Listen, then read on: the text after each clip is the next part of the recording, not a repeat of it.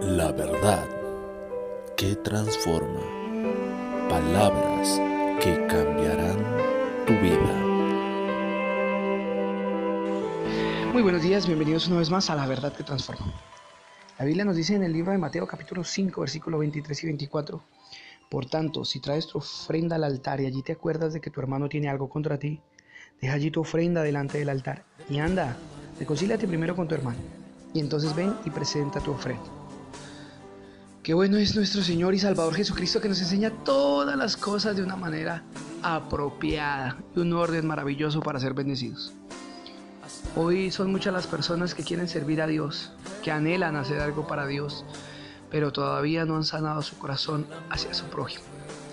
Y la verdad es que nosotros servimos a Dios sirviéndole al prójimo. Es la manera en que nosotros le demostramos el amor a Dios sirviéndole a nuestros hermanos. Y quiero decirte algo, desafortunadamente hoy muchas personas están sirviendo a Dios pensando que van a tener una recompensa de Él sin tener amor verdadero por aquellos que lo rodean. Andan en chismes, contiendas, pleitos, enojos, rencores, envidias, pero alzan las manos y adoran al Dios del cielo pensando que lo que hacen, sus acciones, son agradables a Dios. Pero Jesucristo les deja claro, no, no es así.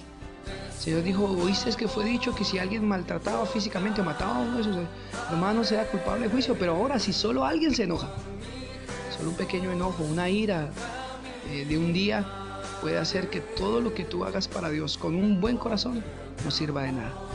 Es hora entonces de reconciliarnos con Dios, reconciliándonos también con nuestro prójimo. Ve, ama a tu familia, ama a tu esposa, perdona a tus hijos, perdona a tus padres. Ve, empieza a tener una buena relación con los tuyos, con tus vecinos. Y todo lo que hagas para Dios tendrá sentido, tendrá propósito y dará fruto para bien. Recuerda, el servicio empieza con una buena relación hacia los demás. Dios te bendiga.